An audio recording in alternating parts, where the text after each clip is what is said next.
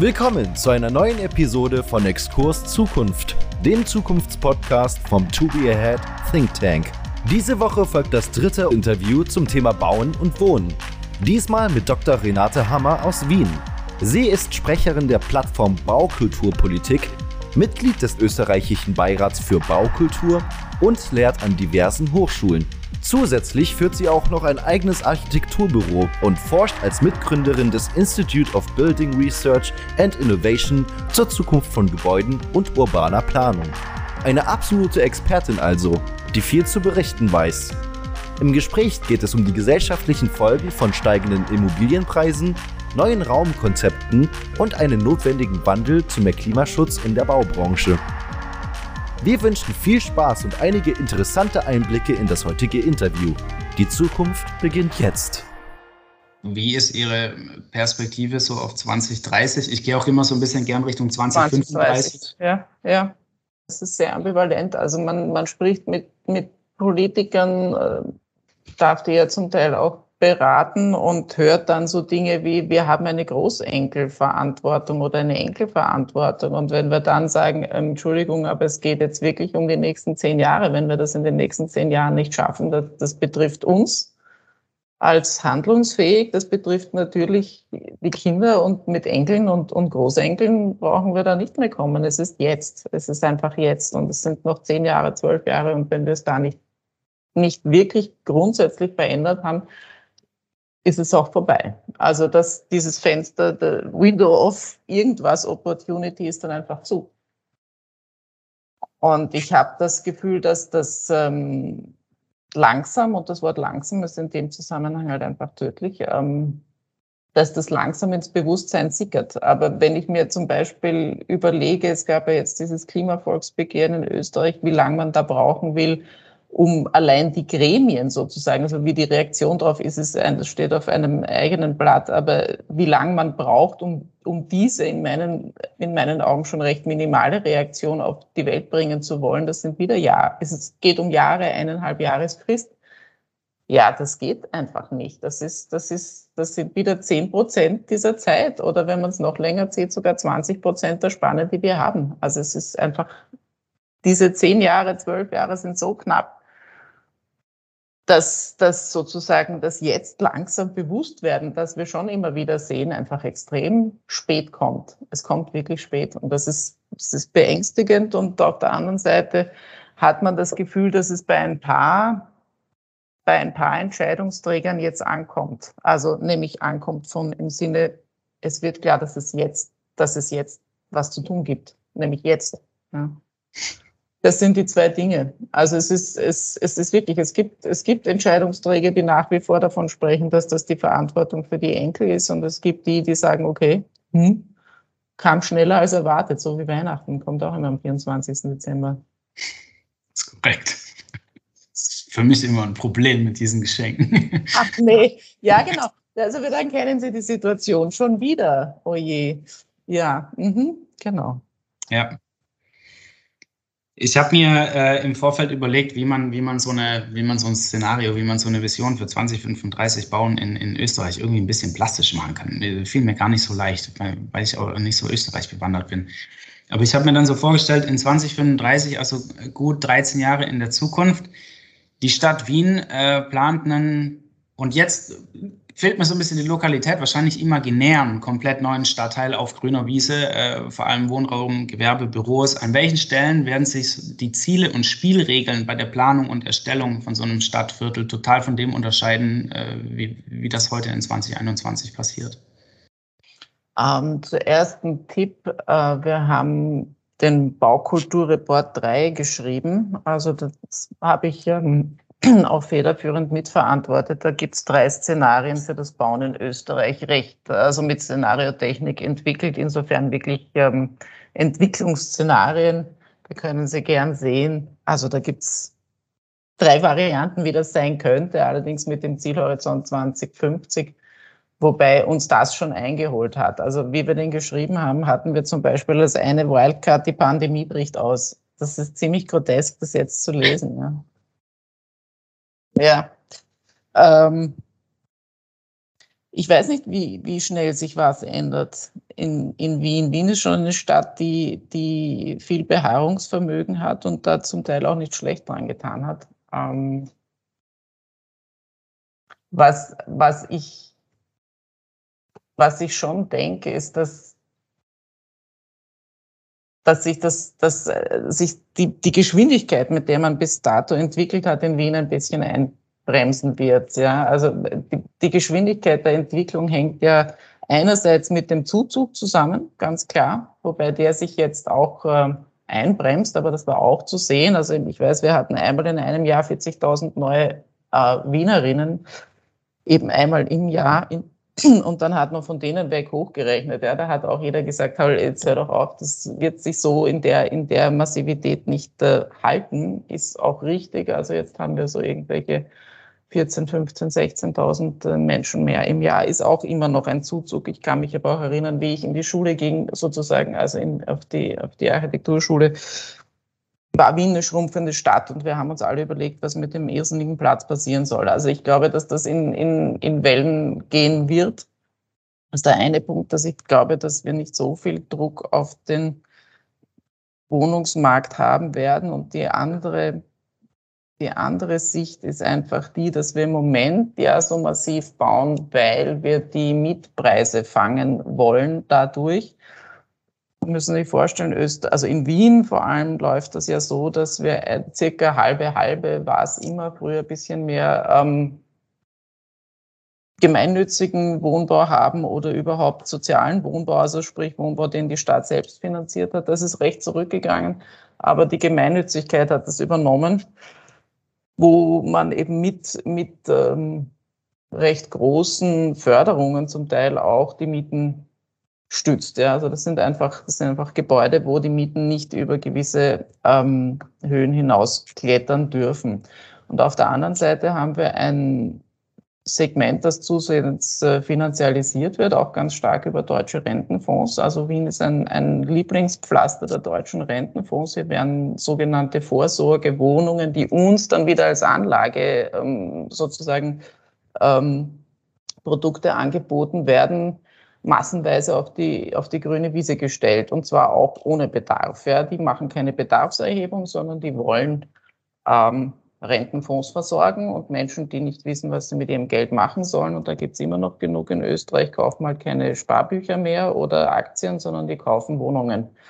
Damit haben wir dieses Segment an, an recht, zum Teil wirklich recht, ähm, ja, produkthaften Wohnungen, die nur dazu da sind, dass, dass äh, sie halt äh, verkauft und wiederverkauft werden können, eigentlich nicht an den, an den Bedürfnissen der Menschen orientiert, aber viel.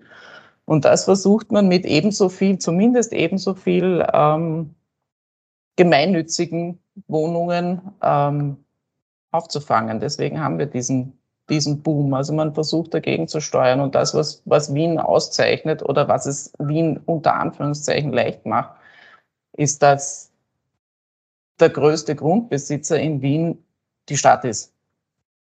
Und das, das, das ist der Spielball sozusagen, mit dem, von dem man ausgehen kann, dass er, dass er uns helfen wird oder dass er, dass er ein, ein sinnvolles Leben und auch ein vergleichsweise zu anderen europäischen Metropolen leistbares Leben in der Stadt halten wird.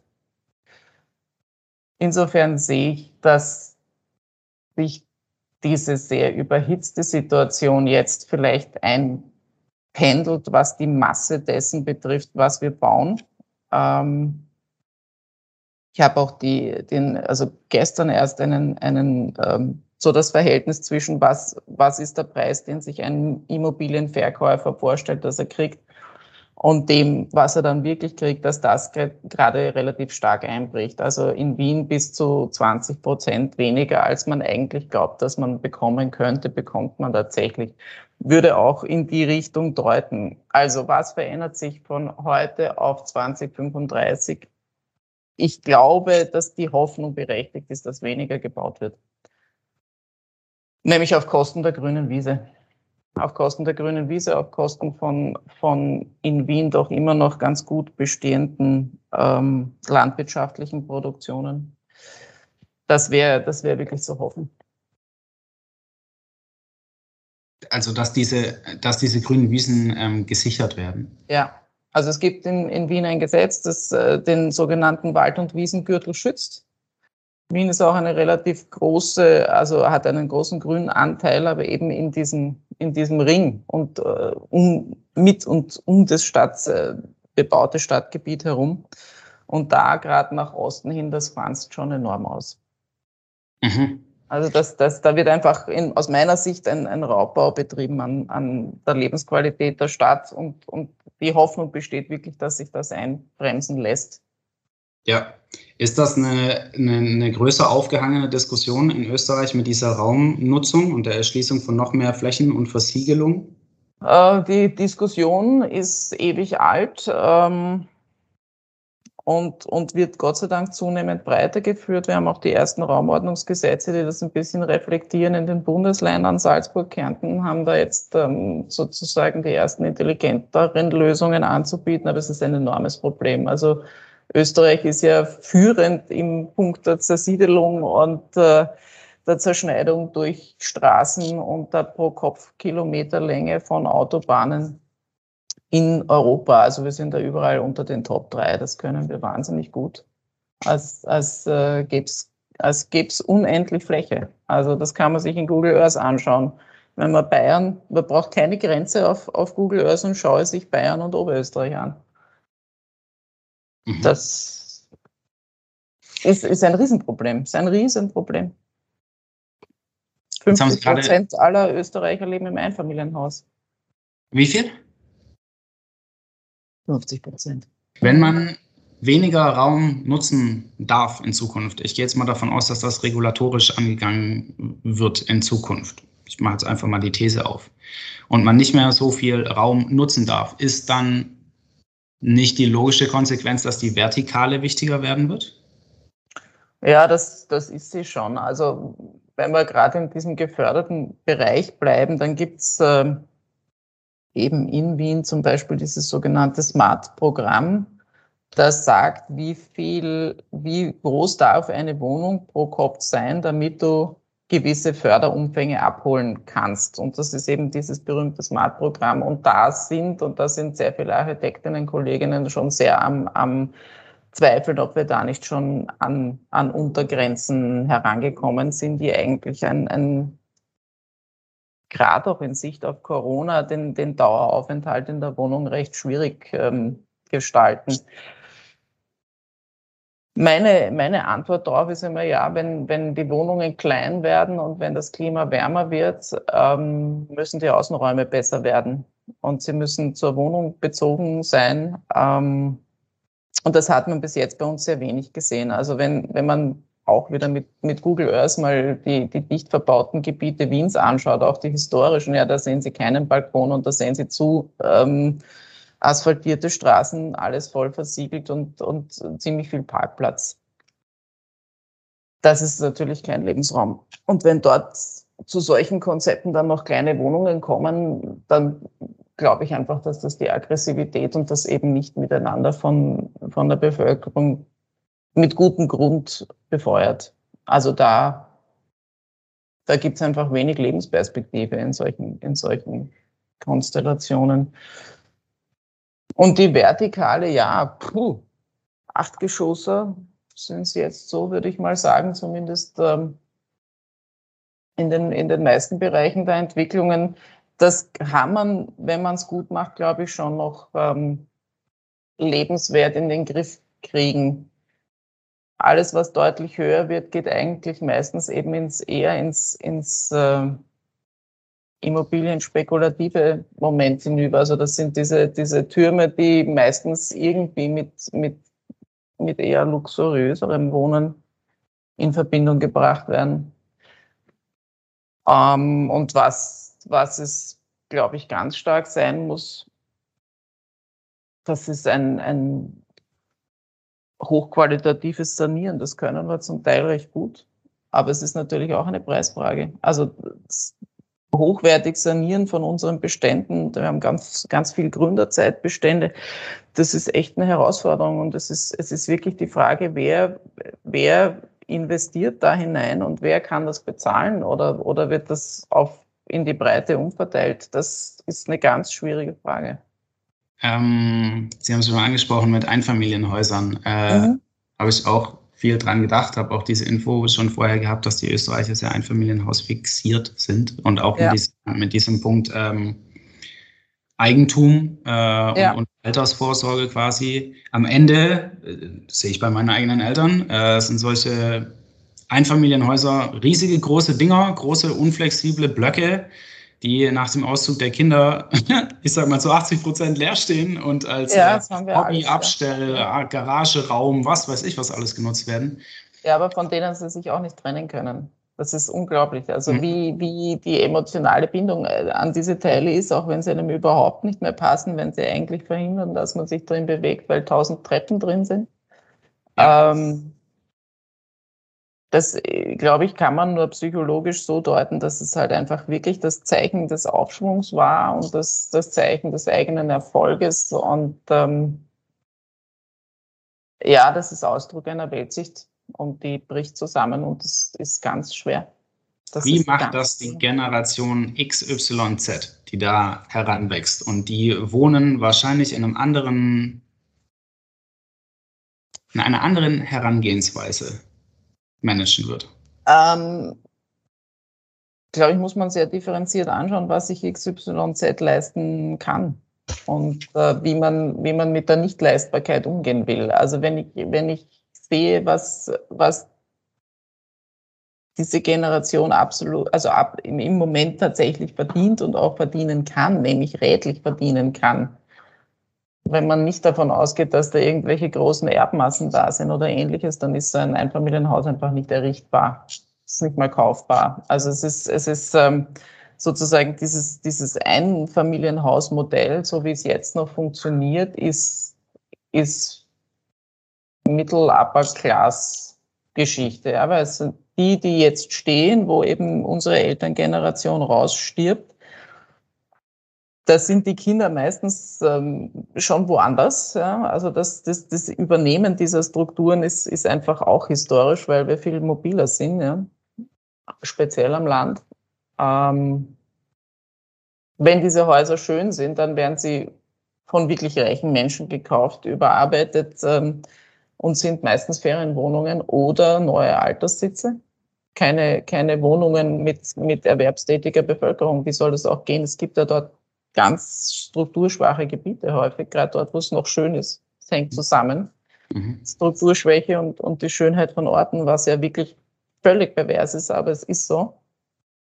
Ähm, und die, die trotzdem dort ihr Einfamilienhaus bauen wollen, die Mittelalten, ja, also Generation mit kleinen Kindern, muss das Billigste bauen und die bauen das Billigste auf die billigsten Gründe in die zweite, dritte Reihe. Und das, das ist das Ergebnis, das, was wir sehen. Das ist diese elende Zersiedlung mit, mit wirklich niederqualitativen Gebäuden und dem, dem Brachfallen von dem, was davor steht. Und, und das hat sich mittlerweile jetzt so überholt, dass, dass es eben auch viele von der Siedlungsstruktur, von der architektonischen Qualität nicht hochwertige, so mittlere Bereiche gibt. Ja, also es ist, das bilden sich so Ringe und da, da sind ganz große Einfamilienhaussiedlungen, die wirklich nicht dem entsprechen, was man sich heute wünscht und wo man sich auch fragt, wer die jetzt kaufen soll, wenn sie leer stehen. Oder leer fallen. Ja, ja, es ist wirklich ein schräges Szenario, weil wenn, wenn es jetzt 50 Prozent Menschen in Einfamilienhäusern sind und also ich beobachte das auch so wie Sie, äh, dass diese Einfamilienhäuser ziemlich teuer sind, das ist in Deutschland kaum Oder anders. Ich muss mich korrigieren, Sie müssen es nachlesen. Ich, ich glaube, es ist 50 Prozent der Anzahl der Gebäude. Das wird ja bei uns immer so komisch gezählt. Das heißt, mhm. es sind weniger Leute, aber es sind zumindest 50 Prozent der, der Anzahl der Gebäude sind Einfamilienhäuser. So ist es, ja. Ja, okay. Ähm, das ist ja eine unglaubliche Masse. Das ist eigentlich schräg, dass sich, dass sich der Markt, irgendein Markt dahin verschiebt, dass die trotzdem so teuer werden. Aber wenn das, ich habe Sie jetzt so verstanden, dass der Tourismus sehr viel davon ja, schlucken ja. wird und ähm, Middle bis Upper Class äh, davon viel schlucken wird ähm, und dann nicht mehr so viel Restliches übrig bleibt und man einfach neu und billiger und einfacher bauen muss. Es geht, es geht um die Nichtleistbarkeit dieser, dieser Dinge. Mhm. Und auch, was ich vorhin schon gesagt habe, also am Land ist es, wird es jetzt krasser, da, das sind so die ersten ähm, Entwicklungen, die sich da zeigen in genau diesem Szenario, nämlich dass das, was man sich erwartet, was als Verkäufer eines Einfamilienhauses, dass das jetzt gerade einfach nicht mehr gezahlt wird. Also es sind auch, es sind auch die Preise, die sich die Verkäufer hier vorstellen. Oft sind es Erben, die sagen, was soll ich mit diesem Kram, dass die, dass die Preisvorstellungen haben, die dann nicht zu realisieren sind. Woher kommt dieser, dieser Dip gerade, dass, es, dass, die, dass die Preise nicht mehr gezahlt werden? Ich glaube, wir haben eine gewisse Sättigung. Mhm. Ja, wir haben eine Sättigung und, und natürlich passen auch eben, so wie ich gesagt habe, diese ganzen Einfamilienhäuser aus den 80er Jahren, 70er Jahren, die entsprechen nicht dem, was sich ein kaufkräftiges Publikum jetzt vorstellt. Wer soll die dann aber kaufen? Für die, die wirklich jetzt noch ein Familienhaus wollen mit kleiner Familie und so, für die ist es zu teuer. Die kaufen das Fertigteilhaus auf einem wirklich billigen Grund irgendwo an der Peripherie der Peripherie. Mhm. Und dort stellen sie dann halt ihren, angeblich ihren Traum hin. Der Traum der Eltern und Großeltern ist nicht der eigene. Also das, was die, diese Einfamilienhäuser der 70er und 80er Jahre, wer will die haben? Das ist ein ganz, das sind diese Glasbaustein-Dinger und ich weiß nicht was, das ist genau das, was man nicht will. Und für die interessiert sich aber auch kein wirklich Reicher. Ja, also die Reichen interessieren sich für alte Bauerngehöfte. Mhm. Die ja. sind attraktiv, die haben was, ja, die haben Flair. Das kann man aber natürlich einem einer zweiten, dritten Generation ländlicher Wohner einfach nicht erzählen, weil die sagen, ich weiß genau, da drin war es kalt und es hat nach, nach Schweinemist gestunken und, und das interessiert mich alles nicht. Ich will das nicht. Ich will keine nasse, dicke, feuchte Mauer, die ich jetzt irgendwie mit Lehmputz, äh, das interessiert mich alles nicht. Ja. Ja, also insofern sind, ist da das Angebot zu dem, was wer nachfragen kann, halt einfach, das matcht gerade nicht. Ja? Und, und eben auch, dass es so teuer angeboten wird, die Dinge, für die sich keiner so wahnsinnig interessiert, das, das liegt an dem, was ich vorher schon gesagt habe. Das waren, das waren die Lebensträume dieser, unserer Eltern- oder Großelterngeneration. Da haben sie ihr gesamtes Leben, ihr gesamtes Lebensvermögen hineingesteckt. Und jetzt finden das die einen zu teuer und nicht schön und die anderen finden es überhaupt uninteressant. Ja. Das ist, das, also mich wundert es nicht, dass der Markt so ausschaut und, und ähm, da steckt vielleicht eine Chance drin in der Überarbeitung dieser, dieser eigenartigen baulichen Gebilde, dieser, dieser Minispeckgürtel in, in, in, den dörflichen Strukturen. Ne? Das war die heutige Episode von Exkurs Zukunft, dem Zukunftspodcast vom To Be Ahead Think Tank. Vielen Dank fürs Zuhören. Wenn du mehr über uns und unsere Arbeit wissen möchtest, kannst du unsere Website oder unsere Social Media Profile besuchen. Den Link dazu findest du in der Beschreibung. Wir hoffen, du hattest einige interessante Einblicke und würden dich gerne auch in der nächsten Episode wieder begrüßen dürfen. Hab einen schönen Tag und bis zum nächsten Mal. Dein Team von Exkurs Zukunft.